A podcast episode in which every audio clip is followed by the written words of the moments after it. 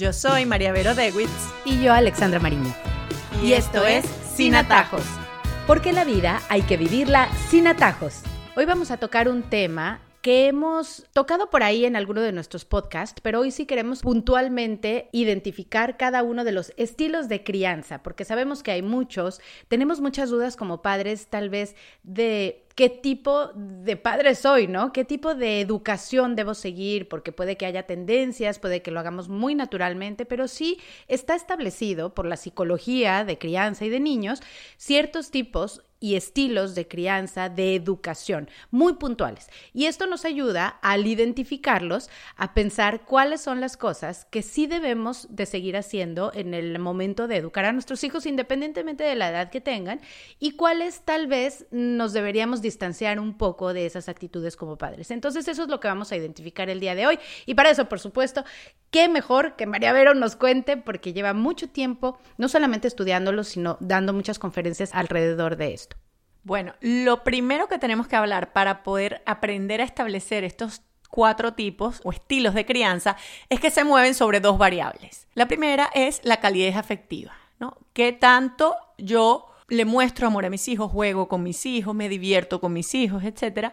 Y la otra es cómo es mi autoridad con mis hijos. Si es una autoridad rígida, firme, etcétera, si somos demasiado estrictos y esperamos mucho de ellos o si más bien no tenemos sistema de autoridad, no tenemos disciplina en la casa, no hay límites, etc. Entonces, la conjunción de estas dos variables, la calidez afectiva y la autoridad, son las que van a determinar qué estilo de crianza tenemos y cómo somos como papás. Entonces, empezamos con el primero. El primero es autoritario. ¿Qué quiere decir autoritario?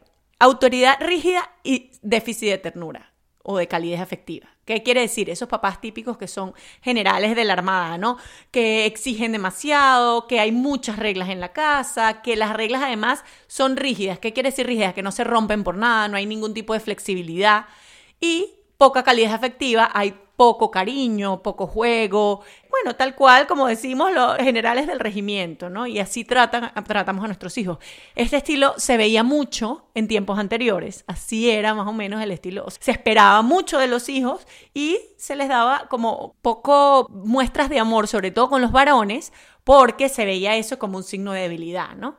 Entonces, bueno, es un estilo de crianza que genera en los niños baja autoestima, genera también la búsqueda de resultados como sea, porque se sabe que eso es lo que los padres demandan de ellos. Entonces, si no los pueden dar de una manera, los buscarán de otra manera. También esa sensación de que te quieren por tus logros o te quieren por lo que haces o te quieren si te portas bien, pero si no, no te quieren, ¿no? Entonces es un estilo bastante dañino. Tenemos que revisarnos en este sentido y ver si de verdad somos padres autoritarios que exigimos demasiado a nuestros hijos, que le damos mucha importancia a los resultados, a las notas, a los éxitos, a que ellos se porten bien y de repente estamos eh, fallando un poco en la parte de la calidad afectiva, de mostrarles nuestro cariño, de la comprensión, de la flexibilidad, etcétera como todo en la vida, y el autoritarismo, por supuesto que ni siquiera la palabra suena bien, pero las reglas son necesarias, ¿no? Muy necesarias, y ya lo vamos a ver más adelante, ¿no? Las reglas son necesarias porque además en el término de educación tú tienes que establecer ciertos límites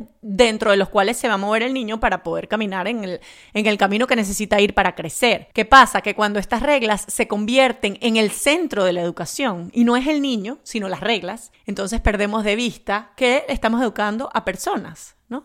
Yo ponía un ejemplo.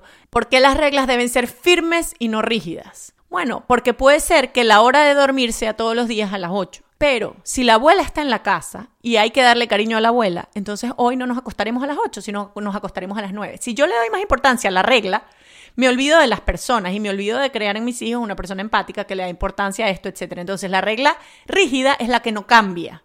Pero la regla firme es la que se sabe que está ahí por una razón, pero cuando hace falta, que se flexibiliza, se flexibiliza porque hay algo más importante. Entonces yo creo que eso, cuando tendemos a ser padres autoritarios, porque, bueno, porque es nuestra manera de ser, tenemos que tener en cuenta esto de la rigidez versus la firmeza. Y eso nos lleva a otro tipo de educación.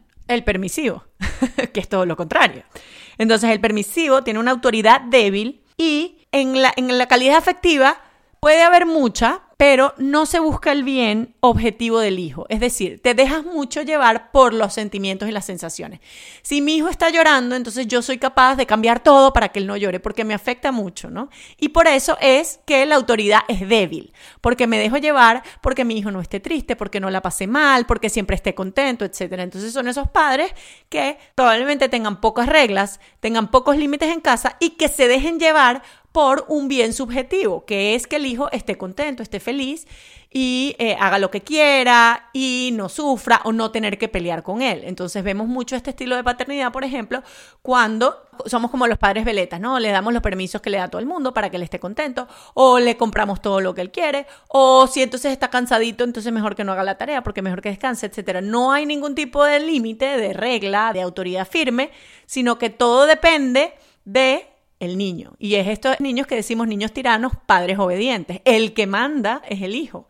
Y el que manda es el bienestar aparente porque no es el bien objetivo de que él sea mejor, sino el bienestar del momento. O sea, si él está bien ahorita, yo como papá estoy bien, entonces no me preocupo por lo que viene después.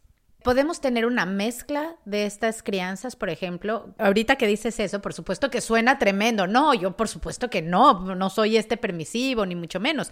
Pero cuando ya te encuentras cada uno de los momentos de tu vida en los que tu hijo sí quiere pertenecer y, lo, estás como tratando de ceder, pero muy en el fondo conoces que tienes que ser más estricto con ciertas cosas o que te hace feliz a ti, lo que muchas veces hemos dicho y hemos hablado acá, y creo que cabe mucho en el permisivo que decimos en este momento, y es que, ay, bueno, yo sé que esto tal vez no le trae mucho bien, pero en este momento la verdad estoy cansada, estoy agotado, ya no puedo, tengo ciertas cosas, y prefiero hacerlo así pasa, ¿no? Yo creo. Pasa mucho, sobre todo con las cosas a las que les damos importancia, ¿no? Puede ser, por ejemplo, que nosotros seamos unos padres autoritarios con la parte académica. Exijamos muchísimos resultados, tengamos reglas rígidas en cuanto al estudio, etcétera, porque nos parece demasiado importante, pero luego en la parte social podemos ser permisivos porque nos dejamos llevar por lo que hacen los demás, porque queremos que él esté contento, porque queremos que Firin, o sea, sí puede haber una mezcla de estos estilos dentro de las diferentes áreas de desarrollo de mi hijo, dependiendo de a qué le doy importancia yo y cuánta importancia le doy. Entonces allí incluso tenemos que estar mucho más pendientes, porque si no es ni siquiera mi estilo de crianza, sino que yo más bien con ciertas cosas soy permisivo, pero con ciertas cosas soy autoritario, pues tenemos que mejorar en esas dos áreas, ¿no? Y ver por qué le estoy dando importancia a esto sobre esto. Pero luego eso nos lleva al tercer estilo, que es quizá el peor de todos y el más peligroso, que es el abandonativo.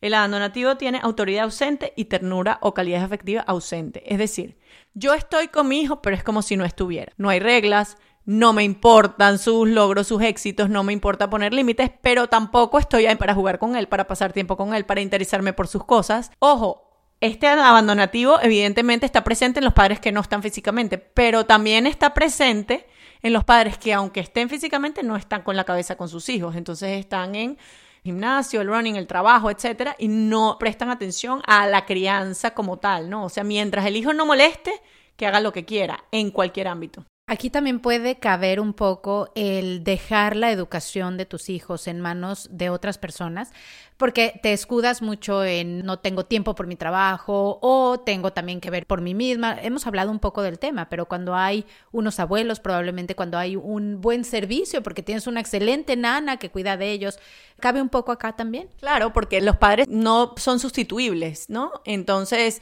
a pesar de que yo tenga los mejores abuelos, si yo estoy presente, porque otra cosa es que yo no esté, lastimosamente, y bueno, ellos sean los que tengan que criar, son los primeros educadores, pero si yo estoy presente, voy a ser insustituible a pesar de que tenga un equipo conmigo que me ayude, etcétera, ¿no? Yo tengo que estar involucrado en el tema de la autoridad y en el tema de la calidad afectiva, porque al final eso es lo que va a generar la cercanía con mi hijo, lo que va a generar el amor, la relación, la conexión entre padre e hijo, ¿no? Lo otro que quería decir de este estilo es que es el más peligroso cuando los hijos están grandes porque genera hijas con violencia hacia adentro, es decir, niñas con problemas de autoestima, desórdenes alimenticios, etcétera, y varones con problemas de violencia hacia afuera, incluso abuso de sustancias, etcétera. Entonces, el abandonativo definitivamente es el que genera mucho más problemas a futuro con los hijos, así que hay que estar muy pendiente eh, de que no nos pase. Y luego, el último es el al que debemos apuntar, que es el autoritativo. El autoritativo es autoridad firme, no rígida, como habíamos dicho antes,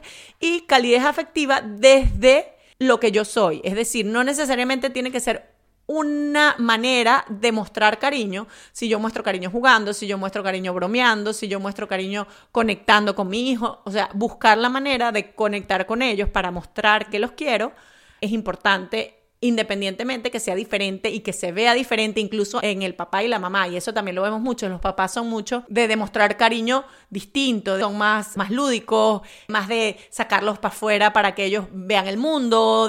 y las mamás somos más de arroparlos, de achucharlos, etc. Y está bien, es la manera como mostramos nuestra calidad afectiva pero sí es importante que lo hagamos. Y como decíamos, la autoridad firme es aquella autoridad que entiende el bien del hijo y que entiende que las reglas están ahí para que él crezca y para que sea mejor y no por un resultado o por la regla en sí o por que el niño me obedezca, ¿no? Porque al final también hay mucho del poder, ¿no? De yo tengo poder y, y yo puedo mandarte y tú tienes que obedecer.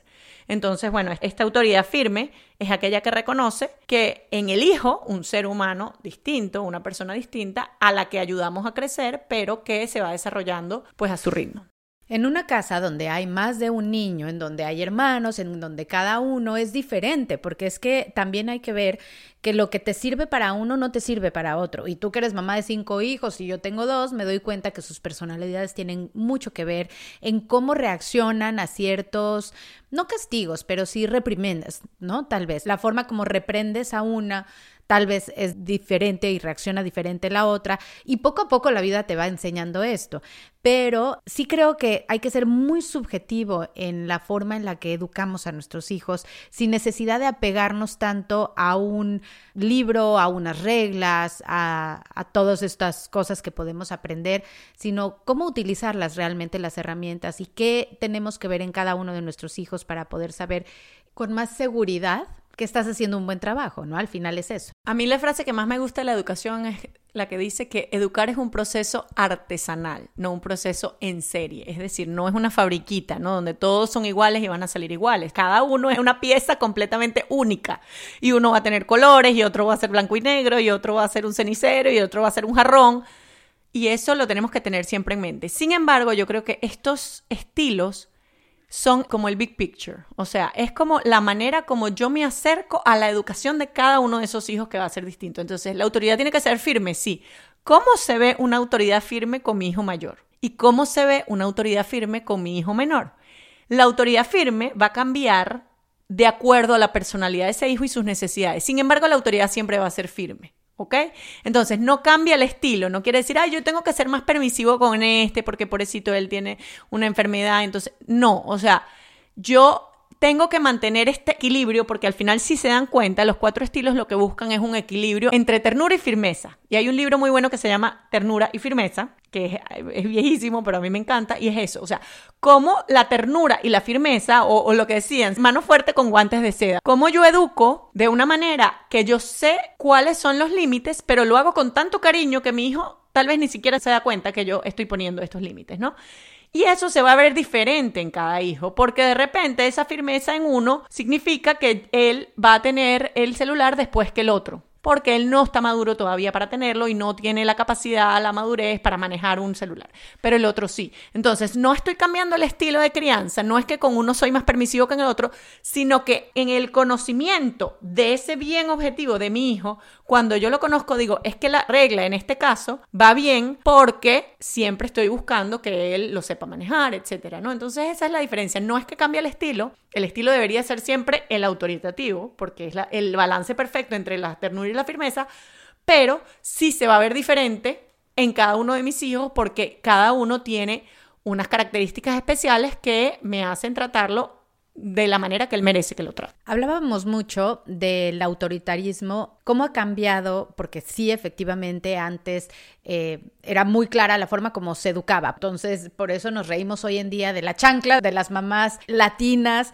pero finalmente, cuando nos damos cuenta de qué tipo de personas somos hoy en día y que somos el producto de una educación que fue firme, que fue eh, de este estilo, pues yo tiendo mucho a decir, ok, a mí me educaron de esta forma y tiene a veces sus cosas buenas. ¿Qué podemos tomar de esa educación del pasado que tal vez valdría la pena como mantener hoy en día y no estar también creando esos niños cristales en donde ya todo es emoción y a veces se nos va un poco la mano con esto? Yo creo que es muy injusto juzgar diferentes épocas con el conocimiento de hoy en día, porque yo siento que la educación de antes era la que podían hacer con las herramientas que tenían y con el mundo en el que vivían, no sé si me explico, no, o sea, claro, verlo desde este punto de vista dice, ay, no, qué locura. No, pero en ese momento no era una locura y era lo que estaba bien. Entonces, juzgar con los ojos de hoy me parece difícil. Sin embargo, si hay algo que yo rescato y que me parece que nosotros nos estamos equivocando, es la sociedad niñocéntrica nos hemos convertido en una sociedad niñocéntrica en un sentido de que la familia, el centro es el niño. Y no quiere decir que no merezcan todo nuestro cuidado y nuestra protección. Pero cuando tú haces el niño el centro de la familia y te olvidas de todos los demás miembros, de las necesidades del papá, de las actividades del papá, de las necesidades de la mamá, de las actividades de la mamá, y todas las actividades, las vacaciones, eh, las salidas, la recreación, eh, las reglas, todo es en torno al niño, creamos niños muy ensimismados que no saben salir de sí mismos. Y yo creo que en eso nos estamos equivocando, porque si generamos niños egoístas, que no piensan en los demás, que no son capaces de decir, mamá, o sea, tienes esta necesidad, te voy a ayudar, o bueno, ¿a dónde vamos? Vamos a decirlo todos en familia y no, no, es que donde quiera el niñito, donde la pase bien el niñito y el, plan del fin de semana tiene que ser donde él se divierta y el have fun es como lo, la principal eh, meta de toda la familia. Y yo creo que la familia va un poco más allá, ¿no? O sea, no es solo la diversión, no es solo que el niño la pase bien, hay muchas otras cosas que la familia se encarga, o sea, de enseñar a querer, de educarlos para la vida, de que sean independientes, de que sepan poner una mesa, de que sepan poner una lavadora, de que sepan tratar con los demás, que sean buenos, no sé, cuántas cosas que no necesariamente tienen que ver con que el niño haga siempre lo que quiere y esté siempre contentico, ¿no? Entonces yo sí creo que eso nosotros tenemos que mejorar y quizás nuestros padres lo tenían más claro, ¿no? O sea, era un poco más justa el balance entre los miembros de la familia y hoy se nos fue un poco la mano, creo. Y así llegamos entonces a nuestras conclusiones. Hoy hablábamos de los estilos de crianza. Hay cuatro tipos de crianza que se basan en la calidad afectiva y la autoridad. Entonces hablábamos del autoritario. Es demasiadas reglas y rigidez poco cariño. Nos hace recordar el pasado un poco como eran educados nuestros padres. Esto genera baja autoestima, la sensación de que te quieren por tus logros únicamente. Cuando las reglas son el centro de la educación, se pierde la importancia de la persona. Después pasamos al permisivo. Las emociones son las que imperan. Hay pocas reglas, se dejan llevar porque sus hijos estén felices, todo depende del bienestar aparente del niño y gira todo en torno a ellos. Hay que tener mucho cuidado de ser permisivos aunque como nos dice María Vero y nos lo recuerda aquí, lo mejor es la balanza entre la calidad afectiva y la autoridad. De ahí pasamos al abandonativo, nos dice que es el más dañino de todos, los padres no son sustituibles. Pasa cuando los padres físicamente no están, pero cuando se recargan en abuelos u otras personas.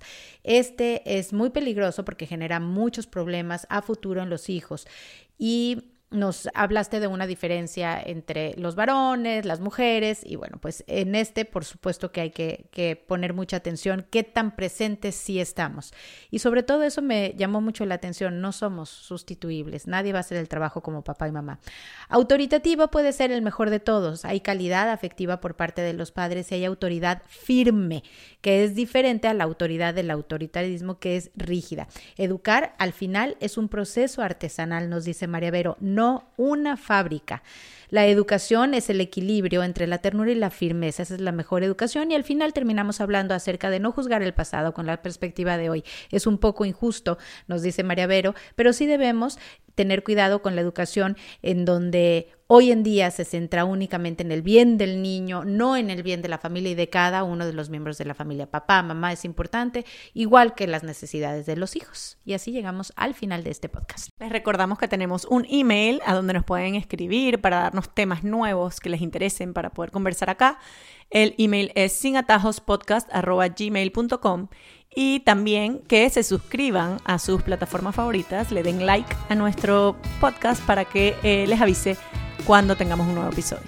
y también compártanlo. Nos sirve mucho que lo compartan con la gente que conocen en el país en el que se encuentren. Eso es lo bueno de esta era digital, así que ayúdennos a compartir sin atajos. Yo soy Alexandra Mariño. Y yo María Vero Davids. Y, esto es Sin Atajos.